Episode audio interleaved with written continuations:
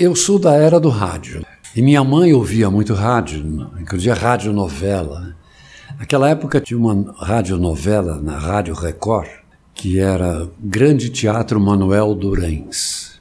Eles encenavam, entre aspas, no, no rádio, uma peça de teatro.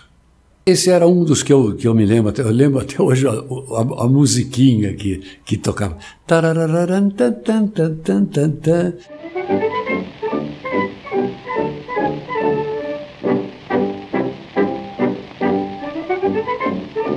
E aí a minha mãe ouvia aquele negócio o tempo todo. Então o rádio fez parte da minha infância, né?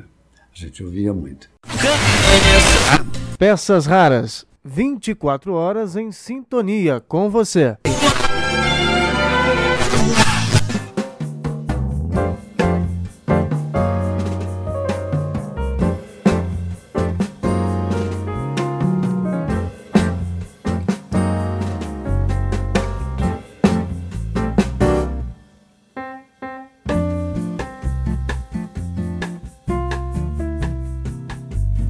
Mário Lima tem sua voz associada ao que ficou conhecido como Padrão Eldorado.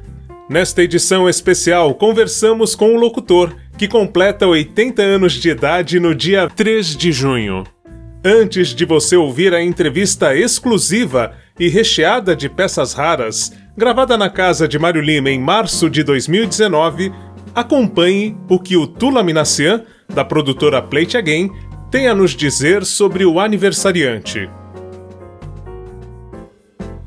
O Mário Lima sempre foi o mais desejado locutor da publicidade brasileira. Desejado pela beleza dele e pela suavidade da voz dele. A suavidade da voz dele virou referência para os criativos quando eles queriam dizer eu quero uma coisa suave filmes de produto, de appetite appeal, uh, de você degustar o que você estava vendo nos comerciais, e a elegância do Mário Lima. Ele sempre foi uma pessoa muito elegante, os cabelos esvoaçantes, lindo e maravilhoso. E ele chegava nas produtoras como galã. Na sua BMW, se eu não me engano. Na época ele já chegava de BMW, que todo mundo achava o máximo, a coisa mais bacana e toda a elegância dele e sofisticação dele. Eu sou de Santos. Uma época, quando eu tinha 16 anos, 17 anos, eu fui morar no interior por causa dos negócios do meu pai. Fomos morar lá na terra dele, em Mojimirim, no interior de São Paulo. E é uma cidade pequena, né?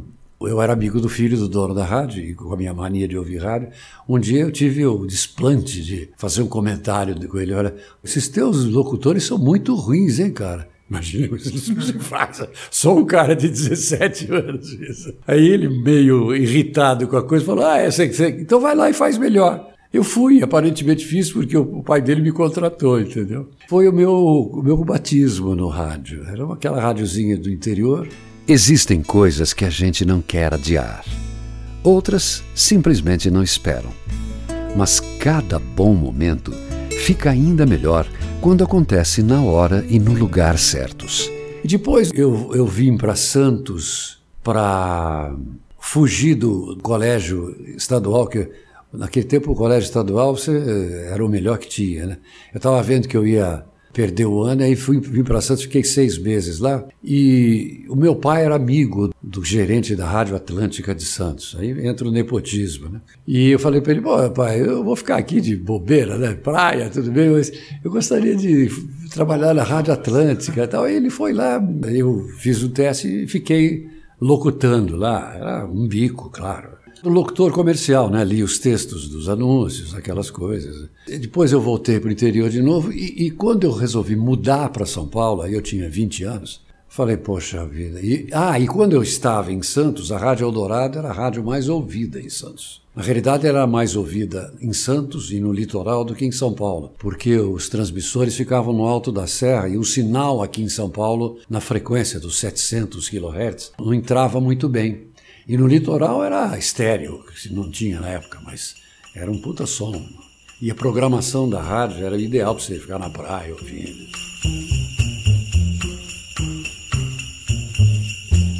A Rádio Eldorado de São Paulo apresenta. música norte-americana.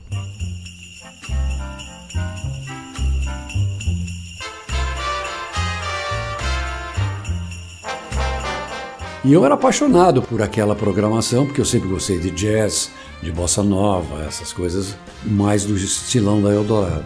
Aí eu falei com meu tio, ele me levou lá. O diretor artístico era o Carlos Vergueiro, pai do Carlinhos Vergueiro, que era um ex-ator de teatro, um cara extremamente sofisticado. A Rádio Eldorado era extremamente sofisticada. Era bem a cara do Estadão, quatrocentonas. Eu até brinco que os locutores todos tinham que ter pelo menos dois sobrenomes. Felizmente eu tenho, né? não era o Zé da Silva. Enfim, fiz o, o, o tal do teste, e o teste era um, um script que que o locutor lia, como falei para você, tudo era ao vivo na Eldorado, como se você estivesse apresentando alguns programas. Gelomática anuncia o próximo programa, um cantor por dia. Já está nas lojas o novo Gelomatic Ouro. Mais belo, mais completo, mais luxuoso, é a soma de todos os aperfeiçoamentos úteis da indústria de refrigeração. Gelomatic Ouro, perfeito para durar.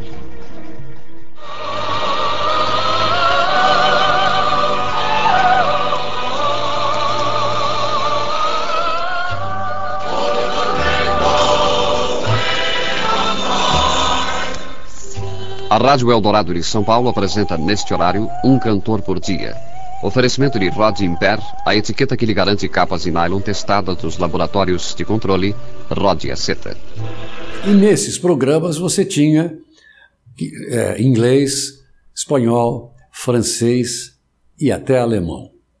E eu sempre tive muita facilidade para idiomas. Eu desperdicei meu ouvido com idiomas, podia ter aprendido música. Né? Eu fiz o teste a gente subia no, no estúdio, o, o Carlos Ergueiro ficava na sala dele, lá, senhorial. Quem, quem fez o meu, gravou o meu teste foi o Luiz Botelho, que foi meu primeiro amigo aqui em São Paulo, e ele teve um estúdio, uma produtora de áudio que fez muito sucesso e tal. A pauta. Aí quando eu desci, o, o Carlos Ergueiro já tinha ouvido falou: você está aprovado. Quando é que você pode começar quando você pode começar? Eu falei, é só eu voltar para lá, pegar a minha mudança e vir para São Paulo. Então, a minha mudança era, eu era solteiro, jovem, minha mala. E aí vim para São Paulo e comecei a trabalhar na Rádio Eldorado como locutor. E, e a Rádio Eldorado era música e notícias. Então tinha uma programação extremamente sofisticada um concerto do meio-dia, um concerto às oito da noite, uma audição de música lírica às nove, às vinte e uma, e aos domingos uma ópera completa das oito às dez e meia. Imagine você. E o, os comerciais eram todos lidos ao vivo, não tinha nada gravado, não tinha jingle, e o noticiário com notícias fornecidas pelo Estado de São Paulo que de uma em uma hora tinha, e depois tinha os jornais maiores de manhã e no meio da noite. E aí eu comecei também a, a, logo depois, como eu gosto muito de música, eu comecei a escrever programas musicais, depois comecei a trabalhar na redação da rádio, depois fui para a redação do Estadão, depois fui para a redação do Jornal da Tarde, sempre mantendo o meu emprego de, de locutor. Aí, em 1970, o Julinho Mesquita, neto do patriarca, lá, que era jovem, era mais novo do que eu. Eles estavam um dia conversando lá na discoteca, ele e o filho do Zé Bonifácio Coutinho Nogueira, nosso Cristé, e ele falando: ah, vamos fazer uma rádio e tal. Os dois se entusiasmaram, Pô, a gente podia fazer uma rádio só nossa e tal, o que, que você acha? Aí falou para mim, ô Mário, o que, que você acha? Eu falei, eu acho, não, não, não, você não pode fazer isso. Você está carimbado, você se chama Júlio César Ferreira de Mesquita. Você não vai, você não pode fazer outra coisa que não se, ainda mais uma para concorrer com a tua família que já tem a Eldorado. Eu tenho uma ideia melhor. Qual é? A Rádio Eldorado tinha um, um auditório maravilhoso que eu saiba e eu estava lá esse tempo todo, foi usado três vezes para os concursos de piano da Eldorado, que era um evento maravilhoso, era de música erudita. O presidente do júri era o maestro Camargo Guarnieri, era um negócio assim fantástico, coisa do, de quatrocentão. Na plateia, as pessoas que estavam lá, algumas levavam as partituras para acompanhar a execução dos pianistas. E o nível era tão grande que o primeiro vencedor foi o João Carlos Martins, que se tornou o maior intérprete de Bach, que depois teve esse problema com a mão esquerda, com a mão direita depois só tocava com a mão esquerda. O segundo foi o Caio César Pagano, que também virou concertista. E o terceiro ano, primeiro ano, segundo ano, terceiro ano, não lugar, terceiro ano foi o Hamilton Godoy, do, do, do, do, do Zibo Trio, que nesse dia estava doente. Ele, isso aí ele me contou muitos anos depois, mais recentemente, ele estava com 42 graus de febre. O júri só deu para ele menção honrosa, ele não teve a possibilidade de ser primeiro lugar. E esse auditório ficava lá as moscas. Falei, eu tenho uma ideia, voltando à história na rádio que o Julinho Mesquita queria fazer. Vamos fazer um estúdio de publicidade. Porra, o estúdio às vezes era alugado para Odeon gravar discos, mas muito eventualmente. Pô, legal, vou falar com meu tio. Aí ele foi falar com um dos tios dele, o Juca Mesquita. O tio dele falou: Olha, meu tio falou que se você fizer um projeto, ele estuda.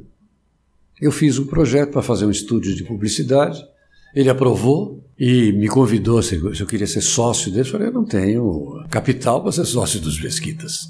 Tá bom, então aí eu fui ser diretor do Estúdio Eldorado, que foi o primeiro estúdio de 16 canais que, do Brasil, para fazer propaganda. O máximo que você tinha na época, acho que já é, não sei se já eram quatro. E eu fui, fui ser diretor do Estúdio Eldorado, pedi, demissão dos meus empregos no, na época do Jornal da Tarde e da Rádio Eldorado, e fui ser diretor do Estúdio Eldorado. Não fui um bom executivo, não tinha nenhuma experiência de, de executivo e não deu certo. Um ano depois eu saí, e aí mudei a minha carreira toda para outra coisa. Fui fazer relações institucionais para multinacional, trabalhei na, na Dupont, na Scania, na VASP. E a Rádio Eldorado tinha um padrão, era o padrão Eldorado que eles chamavam. E por acaso o padrão Eldorado fui eu, porque talvez porque eu, eu fosse mais versátil. Eu, eu, conseguia sair um pouco daquele engessamento que tinha na locução da Eldorado. Então eu, eu, eu comecei a fazer comerciais, hum, geralmente nesse negócio mais banco.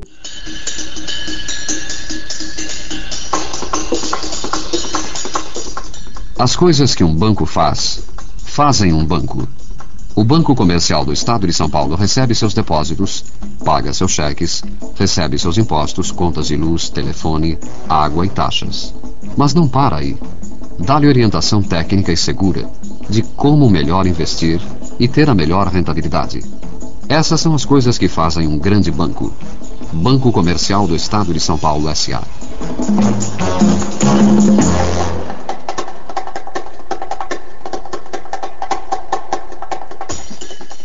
Fiz uma série de comerciais para o sabonete Lux, que era com as estrelas de cinema. A aparência maravilhosa que toda mulher deseja e todo homem admira é o segredo do sabonete Lux. A espuma cosmética de Lux faz renascer a sua beleza natural. Ao acariciar o seu rosto, você saberá por que a fascinante Susan Strasberg prefere Lux. Faça com as mais lindas mulheres do mundo Use o puríssimo sabonete Lux. Preferido por nove entre dez estrelas do cinema. E hoje eu gravo ainda, muito menos, porque. E aí fui um dos, do, do grupo que fundou o Clube da Voz. Hoje sou remido no Clube da Voz. E é um negócio bacana que, de, de, certa forma, tenta regulamentar um pouco a voz publicitária e tal. Ulisses Rocha esteve no lançamento do clube e ouviu algumas das vozes mais bonitas do rádio brasileiro. Fazendo muita companhia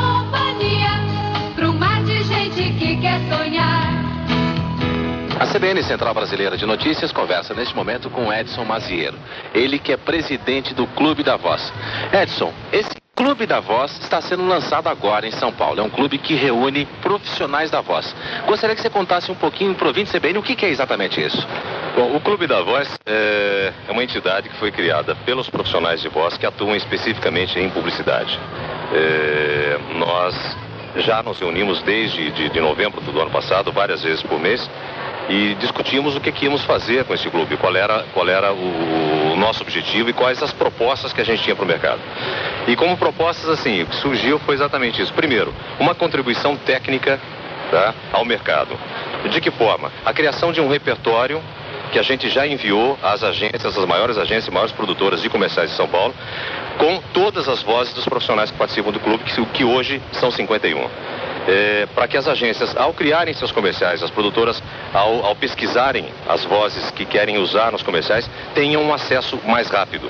Porque até hoje o, o, o profissional tinha que ser chamado de repente para gravar um registro de voz, ou tinha que levar uma fitinha ele especificamente a, a pedido da produtora ou da agência com a voz dele. E na realidade hoje está dentro da agência, está dentro da produtora, um repertório com, com uma série de vozes tá, que ele pode escolher. Ele não precisa mais ter o trabalho de ficar caçando o profissional. Bom, mas tem uma coisa, Mazeiro, eu reparo pelo menos, várias pessoas observam isso, que muitas vezes, muitos comerciais têm aquelas vozes que são bem batidas ou são muito comuns, sempre aquelas mesmas vozes, principalmente nos comerciais de televisão. Por que isso? Exatamente isso que, que, que eu te disse agora há pouco. Na realidade, é, se conhecem poucos profissionais. E se usam mais esses profissionais porque eles estão aí, eles são os mais conhecidos, eles são os mais lembrados. Exatamente o que o Clube da Voz propõe é dizer, olha, além de nós, que somos profissionais e fazemos o nosso trabalho, existem outros profissionais também com talento, sabe, que podem contribuir. São outras vozes novas. Você diria, pô, mas então vocês estão fazendo algo contra vocês mesmos, vão perder mercado. Não. Exatamente o contrário, entendeu? Eu acho que com isso nós ampliamos o nosso mercado. Porque nós, eh, na divulgação do profissional, na promoção do profissional, nós mostramos todo o nosso trabalho. Eu quero me tornar um profissional da voz, quero me filiar ao Clube da Voz. Eu posso fazer isso?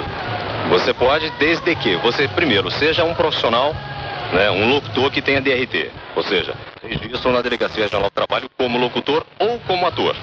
Né? Porque o profissional de voz pode ser um ator, pode ser um locutor. Segundo, você tem que ter passado pelo menos por uma experiência de comercial. Você tenha gravado pelo menos um comercial numa produtora, numa produtora de, do mercado. E você traga esse comercial pra gente.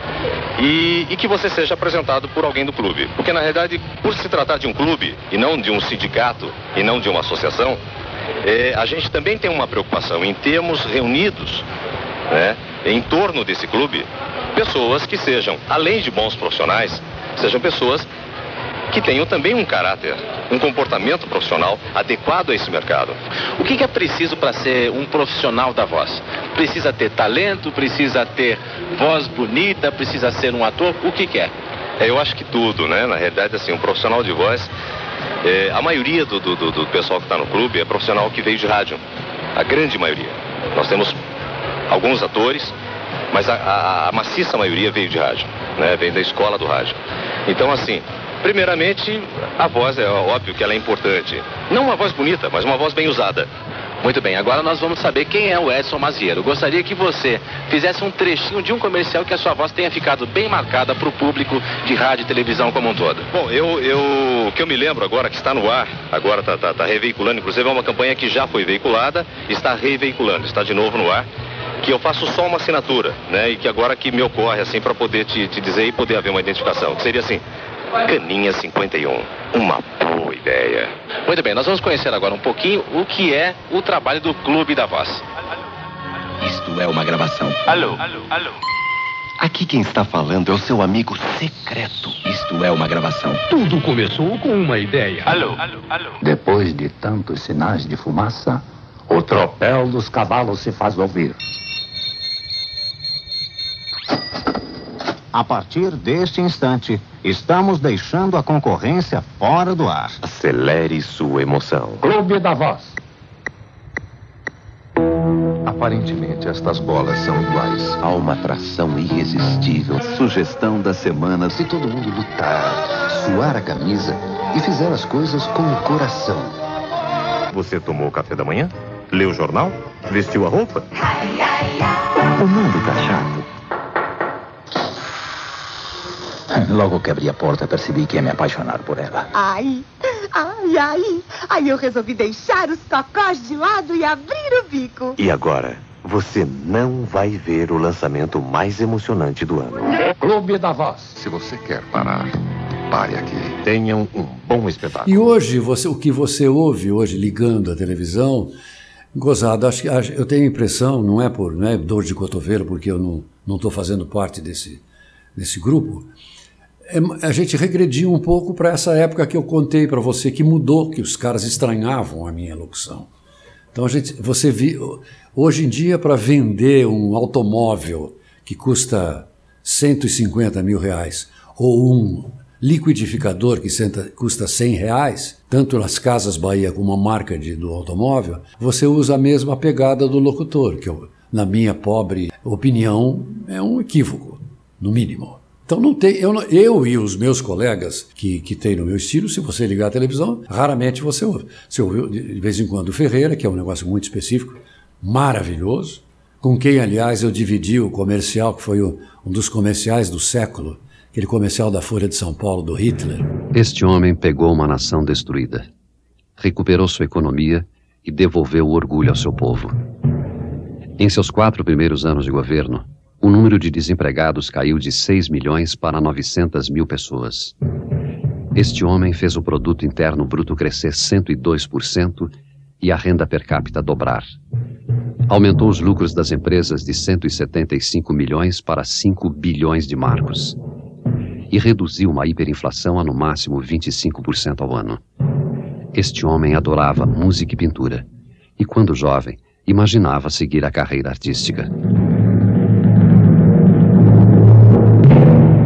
Possível contar um monte de mentiras, dizendo só a verdade. Por isso, é preciso tomar muito cuidado com a informação e o jornal que você recebe. Folha de São Paulo, o jornal que mais se compra e o que nunca se vende. É a voz do, do, Ferreira e minha. Reverencio esse meu colega. Você nem deu a mínima para tudo que ouviu aqui. Mentira.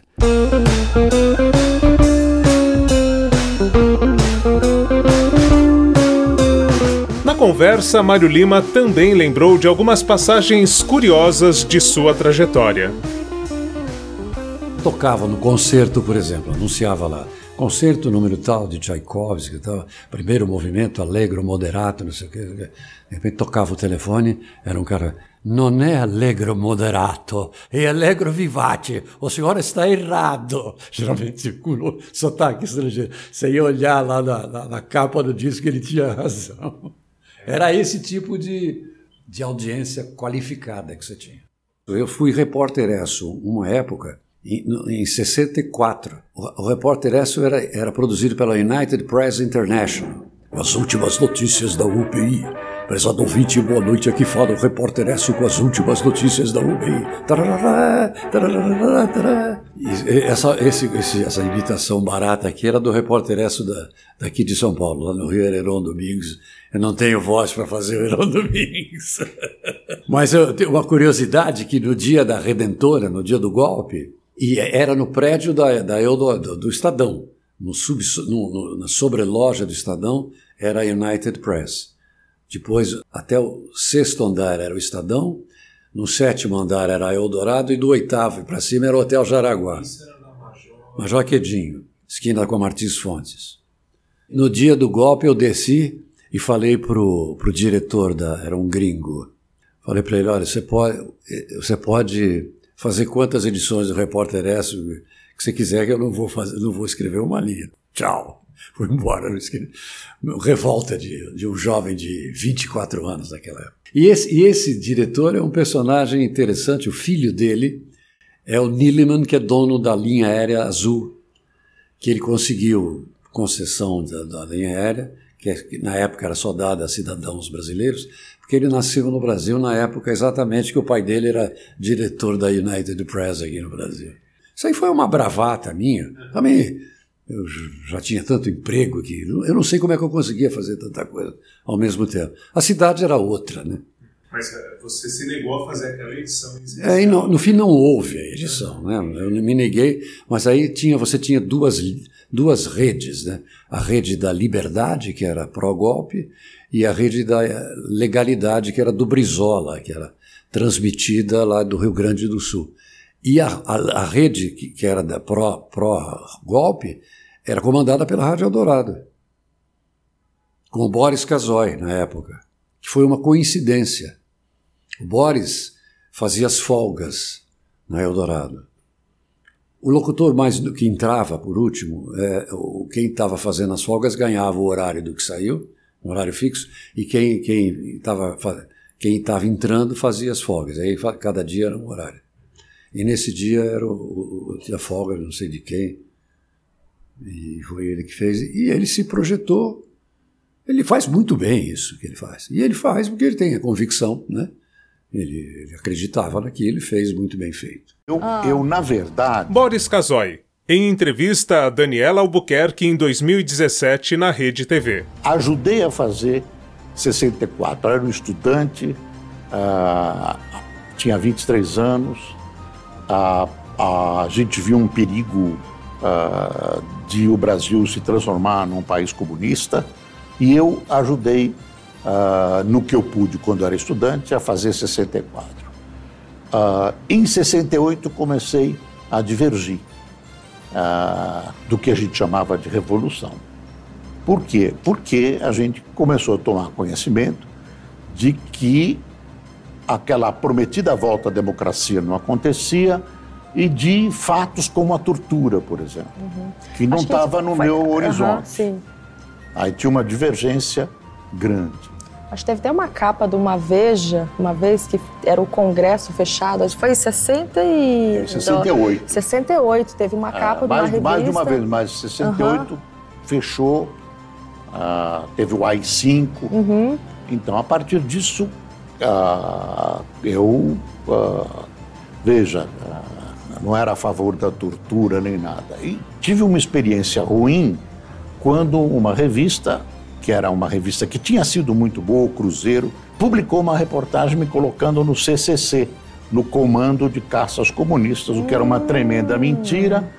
Outras pessoas que estavam, que não tinham sido do CCC ou que não eram, foram colocadas nessa reportagem que me marcou muito. Tem gente que hoje é impressionante que tem gente que me viu no CCC, embora eu nunca tenha sido do CCC. Antes de ir, já que começamos falando em Padrão Eldorado, vamos ouvir o trecho de outra entrevista exclusiva feita para o blog e podcast Peças Raras.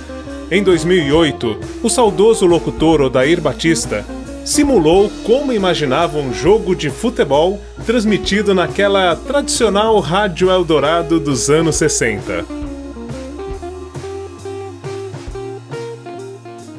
Agora, entre as emissoras principais aí também da Rádio Camanducaia, uma delas homenageia a emissora que está fazendo 50 anos agora no ar, ah, que é a Eldorado, né? A Rádio Eldorado, é Que virou a Rádio Dourado. Do, Dourado, né? Aliás, é uma homenagem que eu presto a essa rádio antes de ter essa modificação, né? Porque tudo modifica se existe uma, uma, uma forma de melhorar, quem sabe, e às vezes não melhora, mas dá para quebrar o galho.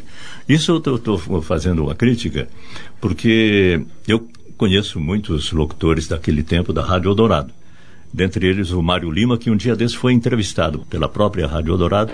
A minha Rádio Eldorado não era essa. Mário Lima, em depoimento apresentado no programa São Paulo de Todos os Tempos da Eldorado AM, em 29 de março de 2008. É, a minha Rádio Eldorado, inclusive fisicamente, era na, na Major Quedinho, onde eu trabalhei de 1960 até 1973. Quem sintonizasse a Rádio Dourado sabia que estava na Rádio Dourado. Era uma identidade sonora a Rádio Dourado. Fora a programação, que era fantástica. E eu acabei sendo a voz da, de publicidade que se chamou Eldorado. Do que, aliás, eu muito me orgulho.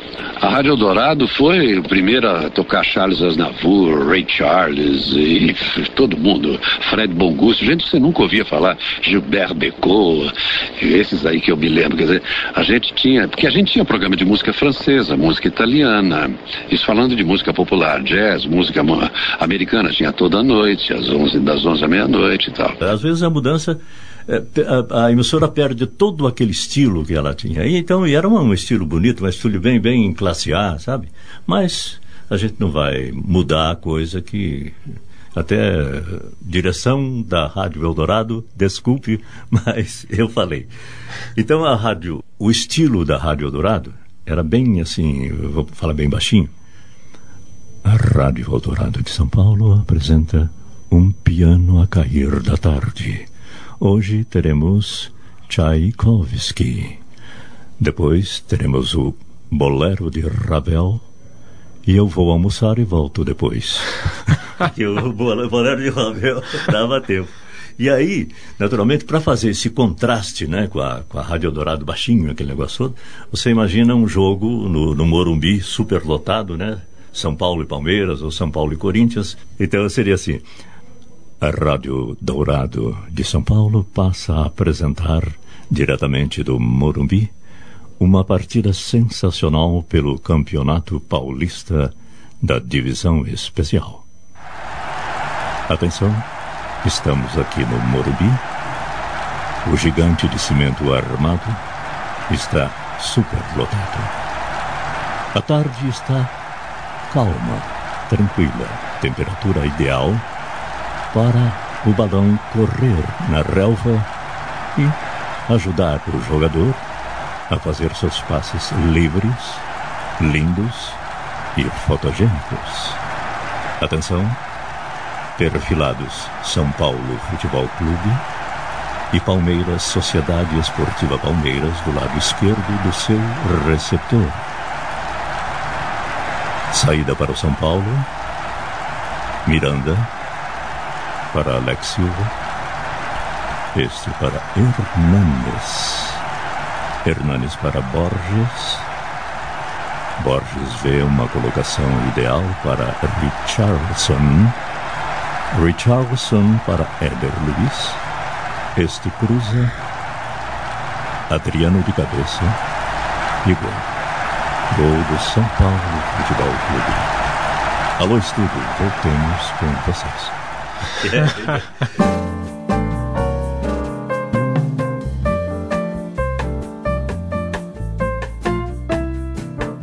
Com a nossa homenagem aos 80 anos de Mário Lima, uma das vozes mais marcantes do rádio e da publicidade, e com essa lembrança na voz de Odair Batista, essa edição do Peças Raras termina aqui. Até a próxima!